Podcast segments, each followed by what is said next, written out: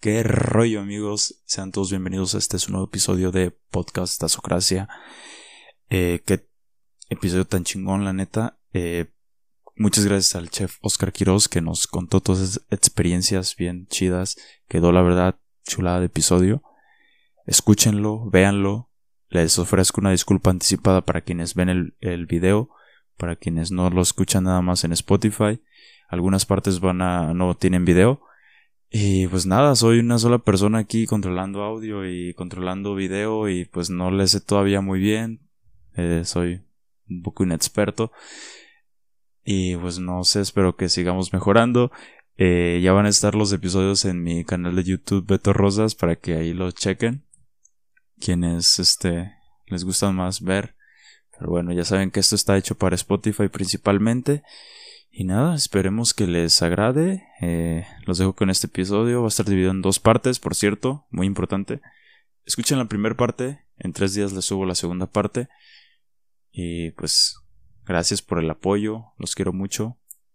Chef, te amo, bebé. Eh, muchas gracias por regalarnos, pues, de todas tus experiencias. Esperamos pronto volver a grabar un nuevo episodio. Bueno amigos, pues estamos aquí en un episodio nuevo con mi amigo, mi buen amigo Oscar Quiroz, el chef. Gracias, pues, gracias, gracias por invitarme. La verdad ya tenía rato como queriendo, pero haz de cuenta que ya he visto otros, otros, como otros podcasts o otros así. Contenidos. Contenidos. Y este, y veía que invitaban, hay un, hay un amigo, no recuerdo cómo, cómo se llama el podcast de él, o el contenido de él, que invita a muchos, pero músicos. Y yo le decía a mi esposa, ¿por qué no me invitan a esos a mí? Ah, no, pues. y yo decía, ¿por qué no me invitan? Yo, o sea, los, tal vez no, no ando tocando en los bares, pero toco en misa y. Sí, sí, sí. Y este, y es que invitaba a grupos que, de, que el negro Pérez y así, y yo me quedaba, ¿y por qué? ¿Por qué no me invitará a mí? Una vez invitó a, a los de Tres de Jara, pero yo sí me quedo ¿Quién, ¿Quién es el...? Ah, Frichito, creo. Ah, él. El Frichito. Tenía el uno. de Ciudad Locura, ¿no? Ajá. Sí. Y, y no, o sea, no nada más a músicos, pero eh, hubo, hubo, una temporada donde invitó a varios, varios que eran músicos, y, pero invitaba así, este, lo bueno es que músico a música local, y en una ocasión invitó a los de Tres de Jara, después invitó al vocalista solo Aquiles, lo invitó solo. Y yo decía, él me conoce, ¿por qué no Sí. me invitará a mí? Nada más es un mensaje ya. Ajá, y Aquí pero bueno, y, y obviamente, este, no es por tirar, ¿verdad? Pero yo hubiera cantado o yo cantaría canciones mías. Ah. Ese es el contenido que yo podría aportar Bueno, para no, sus sí. podcasts. Pero es que. Ahí si también- me ves, Frichito, pues ya. Sí, Frichito, a ver. Pero haz como que me invitas como si yo no supiera para sentirme Ajá, pues sí. bien. Ay, cuando llegues al, al podcast. Oye, muchas gracias Muchas por la gracias. invitación. La verdad te voy a confesar, siempre he querido que me invitaras, pero... No, le vas a decir lo contrario, así como, híjole, andaba muy, muy Ah, atareado. sí, no. La verdad, ya tienes rato diciéndome, Frichito, pero... Pero en realidad, pues, he estado bien ocupado, ¿no? Esta Sí. agenda, la gira que tuvimos por, por Apatzingán. No, pero a lo mejor este, siento que también mucho esta parte que, pues tú no nada más eres músico, o sea, tú estás para que te, para tú tener tu programa, ¿no? pues, pues ahí estuvimos, ahí tengo uno, Sí. un podcast, pero en realidad todo empezó como, como una, estaba en clase de psicología. Estoy, bueno, ya pasó, era una materia Ah, nada más. chido. Me dan psicología, me decía mi esposa, ¿por qué te dan psicología? ¿Tú qué? O sea, porque estoy estudiando gastronomía. Me decía, ¿para qué quieres? Le dije, no, porque nos... Muy mal por, por tu esposa que diga eso, porque... O, pero ella no lo decía porque no, Sí. no creía que lo que Es me raro, funcionara, es sino raro. porque, solo por, echar- por echarme No, burla. y porque la verdad es que sí es raro que Pero te más que nada porque por el lado de que nosotros como licenciados en gastronomía podríamos tener un perfil para recursos humanos de un restaurante. Claro. Y obviamente cuando vas a hacer Sí. la entrevista necesitas tener un poquito o una noción para hacer las preguntas adecuadas, saber qué pueda detonar a la persona que estás a punto de contratar Porque es o no mucho, contratar. mucha presión, ¿no? Exactamente, imagínate, contratas a alguien que está un poquito inestable, Sí. debes de por lo menos alcanzar a detectar esos, esos, esas señales, ¿no? Te imaginas un, tengas un accidente en un lugar donde tienes a la mano cuchillos. No, sí, Sí. Está, está un poco peligroso. Pero, y sí me echaba burla de, acerca de Sí. eso. Y en una de las tareas, o una de, la, de, la, sí, de las tareas o actividades que nos dejaron hacer esa- era hacer un podcast. Un episodio así. un- Ajá. Pero fueron dos actividades, dos tareas, eh, porque yo tomo las clases los domingos y era de, de semana a semana.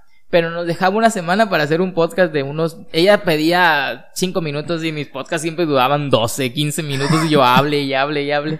Y este, pero era un tema en particular. Primero, el primer tema fue creo que el de la diferencia entre, entre sentimiento y Ay, no me acuerdo cómo era. Y amor, creo. Ahí metiéndole como filosofía, ¿no? Obviamente sí estaba eh, eh, con, una base, no tenía base así como que sacado del estudio fulanito de tal y universidad, no. Pero leí y, de, y, lo que yo había leído, lo que yo entendí fuera lo, era lo que yo decía en el podcast. Dando mi punto de vista y dando también unos ejemplos basados también en, en, en, cosas que uno ha vivido o uno ha visto también. Sí. Y sí, más o menos, y sí me, me, agradó y dije, va, y el siguiente lo volví a grabar también igual. Y el siguiente hablaba, y ya después hice un podcast que ya no tenía nada que ver con la materia, había acabado la materia.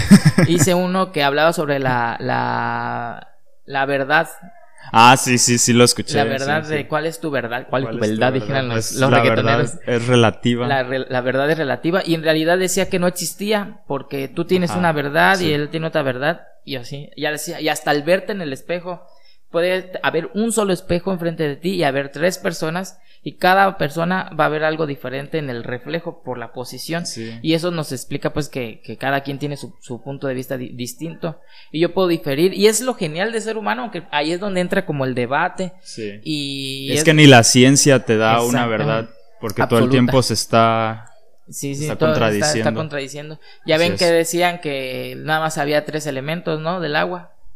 Y ya ahorita ya que el plasma, que no sé qué. No, sí, sí, exactamente, sí. Y se van descubriendo cosas, cosas distintas. Y no es que una cosa sea falsa, sino que este esa verdad pues tiene... No puede ser absoluta, pues no puede ser una verdad absoluta. Hay ligeros cambios.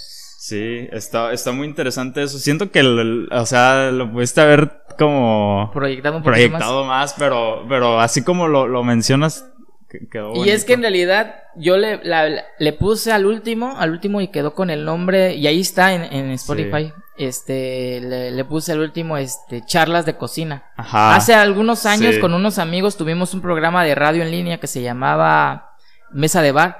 Y eran las charlas que tú tenías en tu mesa, así, en un bar, una charla que tuvieras y este y pues se hablaban de cosas distintas tanto tanto de política tanto y en, me acuerdo que en una ocasión hablamos sobre los frees quién ha tenido un free cuál es tu mentalidad acerca de los free y así y el caso es que en, en este podcast que quise crear o que está ahí porque no, no he subido últimamente contenido Quise tocar el tema de que a mí yo normalmente me da mucho lo, lo, lo filósofo cuando estoy cocinando. Que tengo musiquita de fondo y estoy acá y empiezo a de acuerdo a lo que veo, a lo que estoy haciendo, lo que estoy preparando. A veces se me vienen cosas así como, esto lo habrá preparado, ¿quién lo habrá inventado por primera vez esta receta? ¿Qué estuvo pensando cuando lo estaba preparando? Y cosas así se empiezan a venir. Pues sí, de repente me pongo a filosofar ahí en la cocina.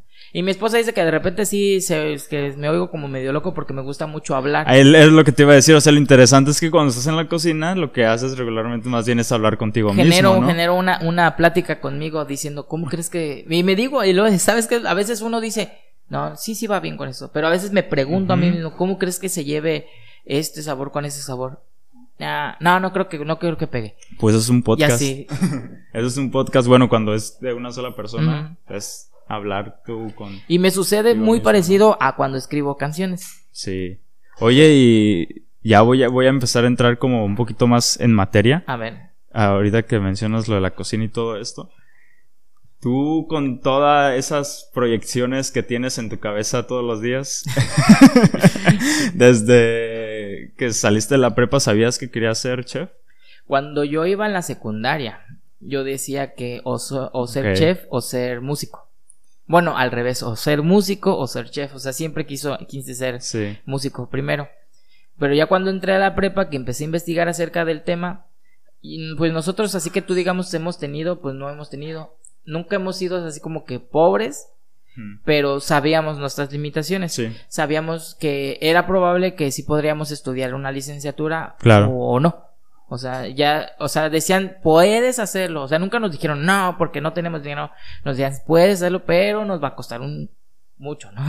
y este, y el caso es que, pues también nosotros, me acuerdo, eso yo no, o sea, no tengo una, un recuerdo bien, bien palpable, pero me lo platica mi mamá que cuando íbamos, a veces que ellos tenían dinero porque, no sé, se llegó la quincena o algún bono o lo que sea, que ellos querían verse como, pues bien con nosotros como hijos, nos preguntaban, ¿quieres esto? ¿Te compró esto? Y que nosotros decíamos, no.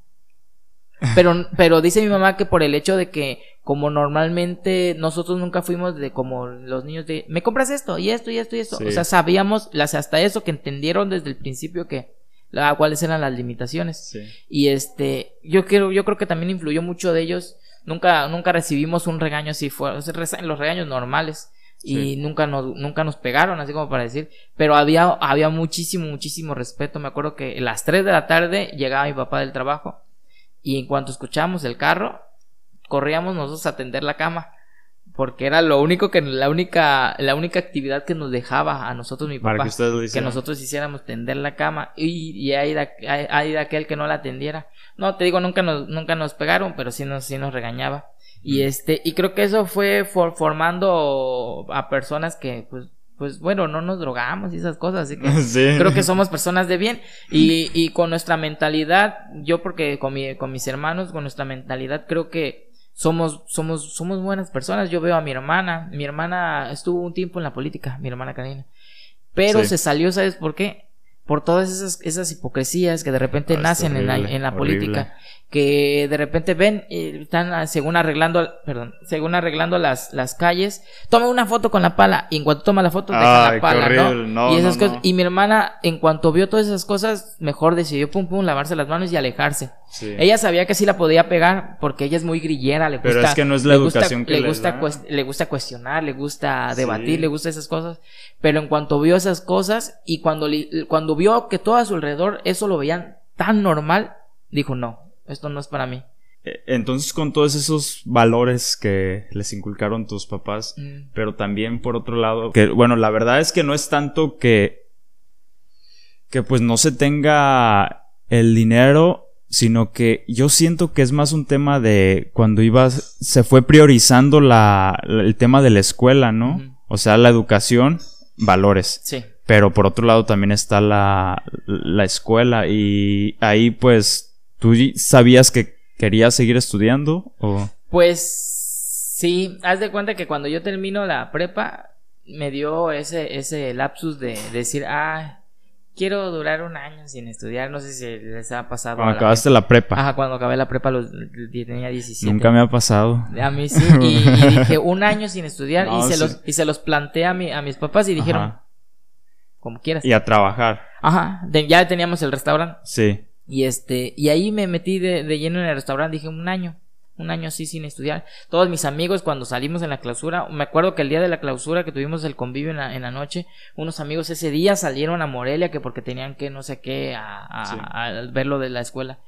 Sí me dio un poquito de, de mm, ¿por qué lo hice? Mejor si me hubiera seguido, o sea, me voy a retrasar. Pero, pero otra parte de mí me decían, ah, como que la parte floja, me decían, ah, y este, y, y recuerdo que en ese año que dejé de estudiar, este, y que estaba trabajando, viví muchas cosas que marcaron bien chido en mi vida. Vi, conocí a, conocí, digo, de lejos, pero de, o sea, en persona, en vivo, a, a mi artista favorito, a artista favorito de, de Trova, a Silvio Rodríguez, lo vi, lo fui a ver a, al Zócalo.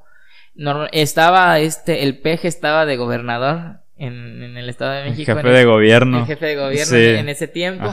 Que me acuerdo que que Silvio iba a hacer un, un concierto en el, en el Auditorio Nacional y me dijo un amigo, vamos, le dije, no, no creo, no tengo dinero. Dice, no, vamos, es que el peje siempre cuando, cuando hay conciertos así, se pone, se pone bello y, y pide que se hagan conciertos gratis en el Zócalo. Pero pues es gente que ya saben que la, que la gente se iba a pagar y aparte la, van a ir al, al, Zócalo. Pero obviamente me imagino que el, el, el, show o las canciones eran distintas, pero no. Creo que era la primera vez que yo iba a la Ciudad de México. y este, y, e iba solo, y bueno, iba con un amigo que era que él tocaba antes en el en el en el Casablanca. En, antes había un café ahí que se llamaba el Ritz. Mm. Y este, pero pero ya lo quitaron. Y este y ahí tocaba él se llama él se llama Pepe, Pepe Reyes. Y ella está grande. Si me ve, porque le dije viejo, pues ya ni modo. Y este, y este, y me acuerdo que nos fuimos, fuimos en camión, llegamos allá, comimos y a las 4 de la tarde nos plantamos ahí y el concierto empezó como hasta las 8. 8 de la noche. Cuatro horas ahí estuvimos. Pues hay gente que hasta un día antes hace eso. Y este, para algunos y es- artistas. Y, y estábamos ahí y me acuerdo que de yo estaba súper fantasiado, este, entra Silvio, entra con Ajá. todos sus músicos, era, el, me acuerdo que todos eran extranjeros, de Cuba, de Argentina, así sus músicos, Sí. y, y el, el baterista era mexicano, y estaba, estaba tocando, la neta, bien chido, bien chido, y de repente se, estuvo bien genial porque se paran todos, menos Silvio, se paran y se van del escenario. Y se oye un, pero haz de cuenta como que, como que hubo un silencio completo en todo el, zaca- el zócalo y se escucha una voz, pero así bien aguardientosa, pero así bien fuerte. Ahora vienen las chingonas, gritó, porque venían todas, venían las canciones viejitas. Pues todas las canciones que habían tocado eran del nuevo disco en ese tiempo, se llamaba Cita con Ángeles.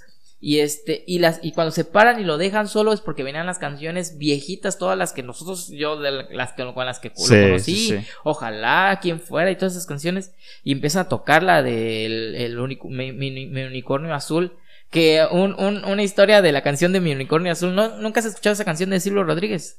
Que es Ah. mi unicornio azul ayer se me perdió, pastando lo dejé y no, desapareció. no, yo creo que no lo he escuchado. Él lo entrevistan y le dicen, no, y le empieza a decir al vato, no, la verdad es que, no, esa canción, o sea, el contenido, el mensaje, o sea, me llena. ¿Y qué pensaba Silvio cuando compusiste esa canción? Y él se sonríe y dice, eh, en Cuba, como aquí, a- como en diferentes lugares están los, ciertas marcas de, de, de jeans, de mezclilla, dice, son azules. Dice, en Cuba una marca famosa es Unicornio. Dice, a mí se me perdió mi pantalón. y compuso una canción que se llama Mi unicornio azul, ayer se me perdió. Pero como que cuando a la hora de él estar escribiendo, pues empezó como a desglosar y dijo, bueno, mi unicornio, pastando lo dejé y desapareció. Y empezó a hacerlo como más metafórico. Pero en realidad él empezó a escribirlo porque sus pantalones favoritos, que eran unos Sí. unicornios azules, se le perdieron. Y estaba, y yo me quedé, y, y, y dije, wow, o sea, y cada, yo, yo la tenía como, como cuando pierdes algo, no una persona, tal vez algo muy preciado para ti, se me viene a la cabeza tal vez un juguete que, que te haya marcado tu, tu, tu infancia Ajá. y que se te pierda, ¿no? Y te pones pues, sumamente Sí, triste sí. porque O tú- sea- tal vez tu, tu idea era compartirlo con tus hijos o O con sea, tus nietos, sí está ¿no? esa lectura como de que, bueno, por lo que dices de la, de la canción, de que cuando eres grande hay cosas que, que se te pierden Ajá. o, y que te da igual, ¿no? Pero Sí. cuando eres chico, otro tipo de cosas se te pierden, este, tiene más significado para Sí, ti. tiene más significado. Y sí, y yo me quedé. Y hay varias canciones de Silvio que, que muchos las escuchamos y decimos, ay, esta canción seguramente estaba bien enamorado, ¿no? Y no, no lo componía para una, una persona amada. Sí. Como la de Ojalá, que es una de las más famosas de él. Esa la compuso para, Sí. para Fidel. Para Fidel Castro. Que lo exilió de Cuba. Porque pues, era- e- esa era trova de la trova vieja, de la trova de protesta, de la trova de las canciones que, que cuestionaban al, al gobierno y el mismo gobierno pues obviamente pues, por siempre cuando se siente cuestionado es lo primero que hace Sí, es- sí, sí. es, es este pues sacarlo o exiliarlo Pero o para eso es el arte, o si no, ¿para qué otra cosa? Exactamente. Y, y justamente, mismo contexto en Argentina, con, hubo un tiempo en el que estuvieron en dictadura y hubo un, un güey que empezó a, a este, a querer joderse al rock argentino, que porque significaba, eran drogadictos y quién Ah. sabe qué. Y este, y pues eso hizo que se impulsara más. ¿No, no has visto el, el documental de Rompan Todo? No. Míralo, está en net- no es, o sea, está bueno porque pues esa parte que, que mencionan de cómo en Argentina pues se hizo el boom de del con el rock y de hecho el- un productor que produce un montón de artistas a Café Tacuba produ- eh, también produjo a ¿Cómo se llama? Este. uh, Maldita Vecindad también. Que se, ellos se los llevaron a España a, produ- a producir. Pero el, el vato, el, el mero fregón del rock latinoamericano. Creo que se llama Gustavo. No es Gustavo Cerati. no. no, no, no.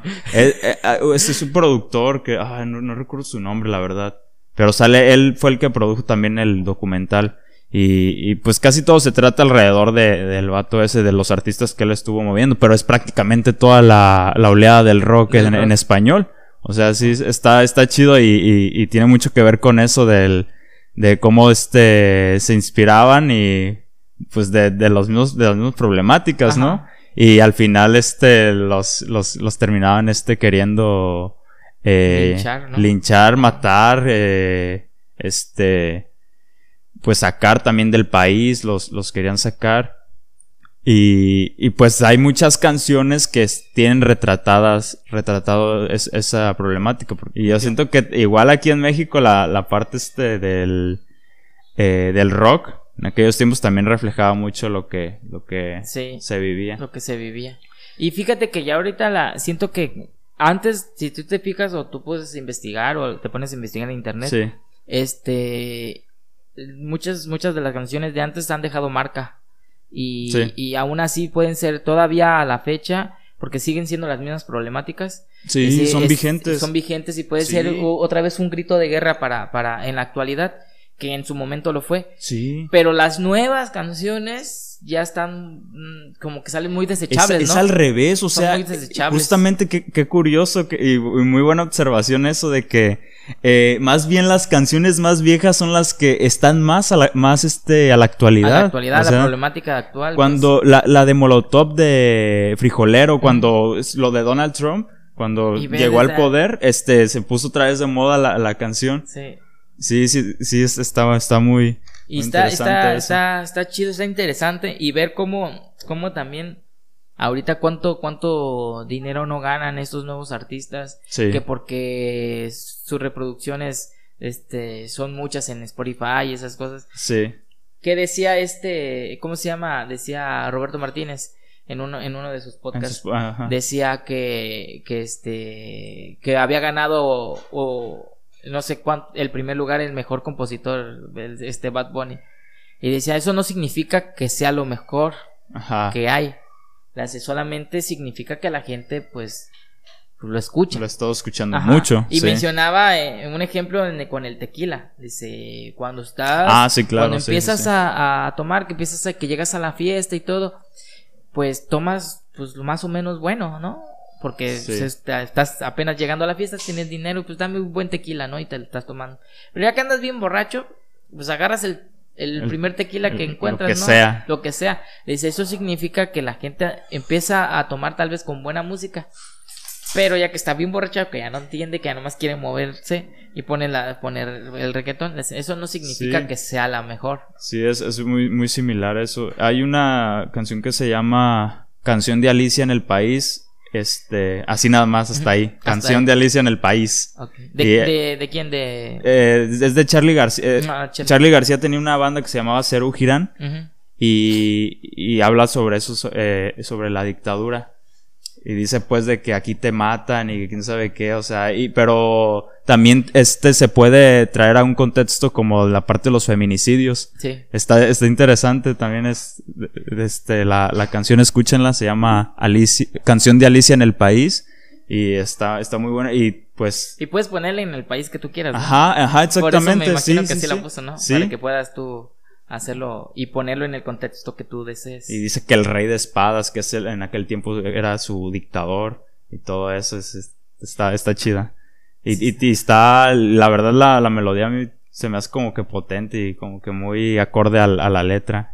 Hay que- una de, de una, una rola, no sé si la has escuchado, la que dice, solo le pido a Dios que la guerra no me sea indiferente. Ah, sí, esa, esa, Esa canción también es, sale. es, es buena y este y está muy fuerte, ¿no? Para este tiempo también. Sí, Porque dice, si un traidor puede más que unos cuantos, que esos cuantos no lo olviden fácilmente. sí. Y es cuando, cuando, cuando te pones a ver la, el pasado de nuestra política, a veces nosotros se nos olvidamos un poco de lo que, de lo que pasó.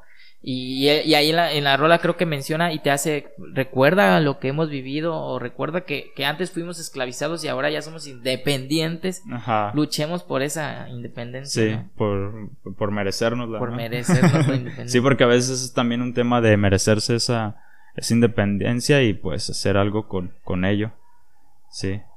Y bueno, pues eh, quería que eh, pues aterrizáramos un poquito con la parte, de, pues, con resumir tu, tu carrera tal cual. o sea, Mi carrera tal cual. sí. Pues yo estudié, es- empecé estudiando contabilidad, cuando pasó ese año después de la prepa, volví a entrar. Me acuerdo que mi papá siempre ha querido tener un. Siempre quiso tener un contador en la familia. ¿Y eso? ¿Por qué? Porque a él le gusta la contabilidad, en realidad. Ok. A él le gusta la contabilidad. Y me acuerdo que aquí en el TEC, licenciaturas, dije ingeniería, no, no, no. O sea, sí me, sí, sí es, no soy malo para las matemáticas y esas cosas.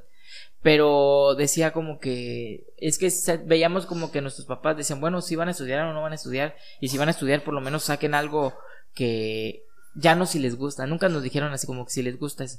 Hay muchas cosas que creo yo que ya uno como hijo podríamos cambiar cuando seamos padres, ¿no? Sí. Y este, y hay muchas cosas que, que, que dices, esto sí me lo dejo porque eso creo que me formó de una manera correcta. Sí. Hay una, hay es que al final de cuentas todo te formó, también, tanto lo bueno como lo, malo. y lo malo. Y este, y siento que a veces de repente me da esa, esa, ese delirio de andar culpando a la gente cuando no quieres hacerte responsable de tus cosas. Sí. Este, decía, es algo muy humano también. decía, ¿por qué nunca me dijeron, porque ellos nunca me dijeron, métete a clases de guitarra? Porque nunca me estuvieron ahí. A, mis hermanos, a, los mayores, sí les dijeron, no quieres aprender a tocar esto, no quieres y les quisieron inculcar algún instrumento. Y a mí no y yo sí toco instrumento y ellos no. Sí. Entonces, y a veces me, por el, el, el, pensamiento primario fue, es eso, porque a mí no me dijeron, si me lo hubieran dicho, seguramente ahorita fuera más bueno tocando la guitarra, más de lo que soy. Pero de repente entra ya como el analítico diciendo, bueno, pero tal vez si me lo hubieran dicho, hubiera terminado, hubiera terminado como ellos, que no, no, no querían. Entonces, este, y así sucedió también con, con, con, la, con el estudio. Ellos querían nada más, ellos, como todos los papás que quieren lo mejor para sus hijos, ellos querían algo que me dejara dinero. O sea, no algo que, ah, sí, y si eres feliz, pues ya. Bien, ¿no? O sea, ya que venga por añadidura. No buscar la felicidad o la paz al principio, sino buscar algo que, que, que, esté generando dinero ya. O sea, en cuanto termines ya puedes generar dinero. No por el lado de, de, de la avaricia, sino porque tener una estabilidad.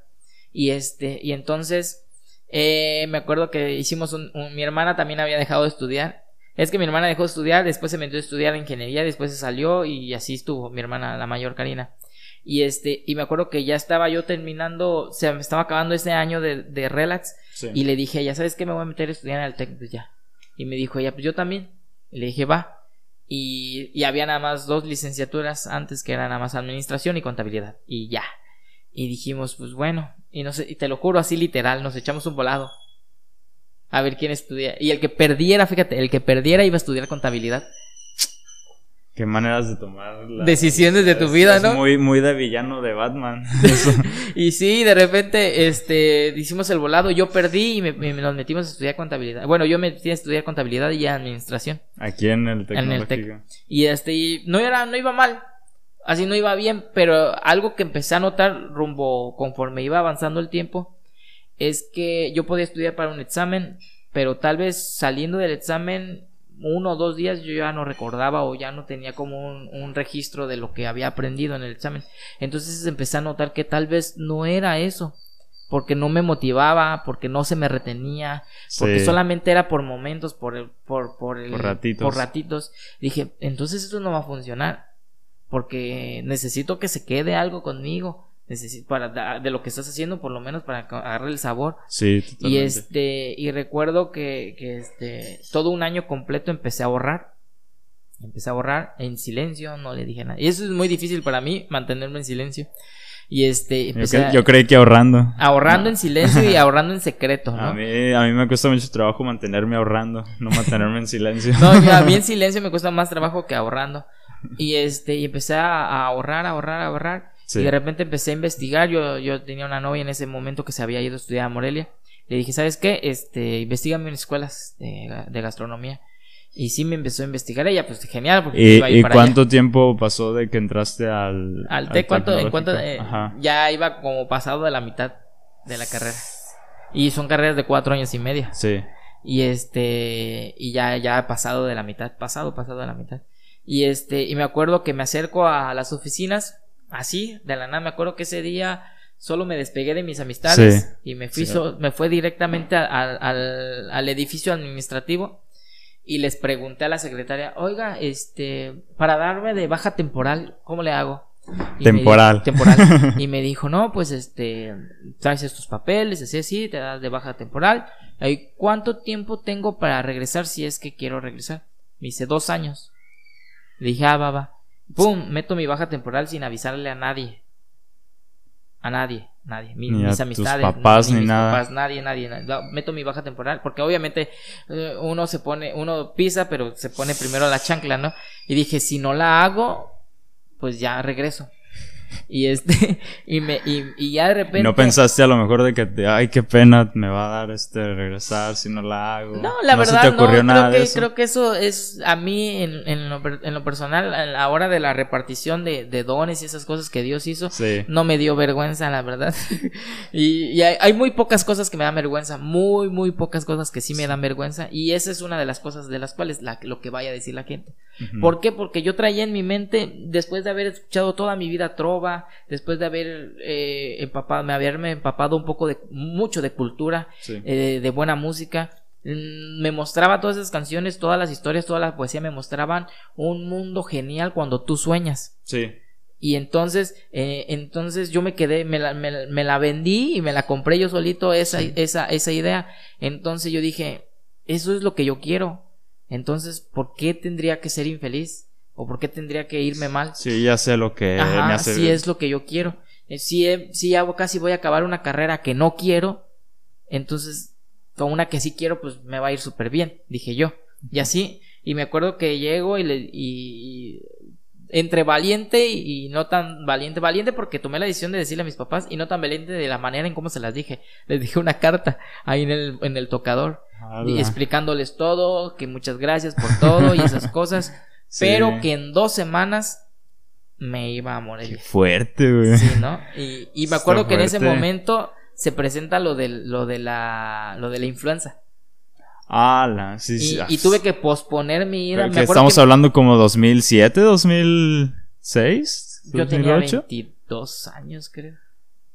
22. ¿Cuántos años tienes ahorita? 34.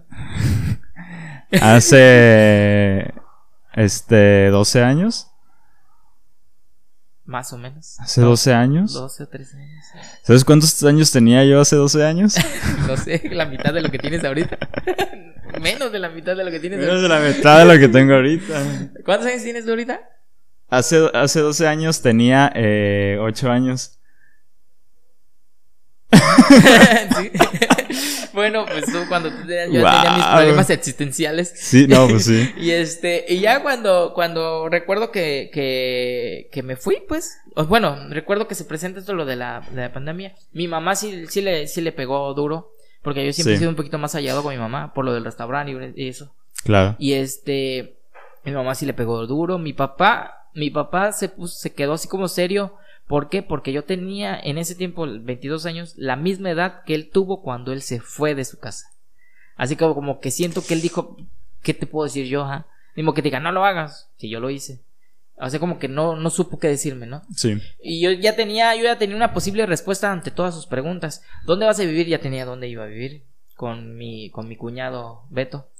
Con el esposo de mi hermana Liliana. Sí. Este. Ya era tu cuñado, parece. Ya, entonces? no, todavía no se casaban. Ah. Ya eran novios. Ajá, eran novios. Pero no, todavía no se casaban. Ok. Este, dije, ya tengo donde vivir. Ya había ido yo a su casa. Bueno, ya había hablado con él y me dijo que sí, que nada más hablara con sus papás y con los míos.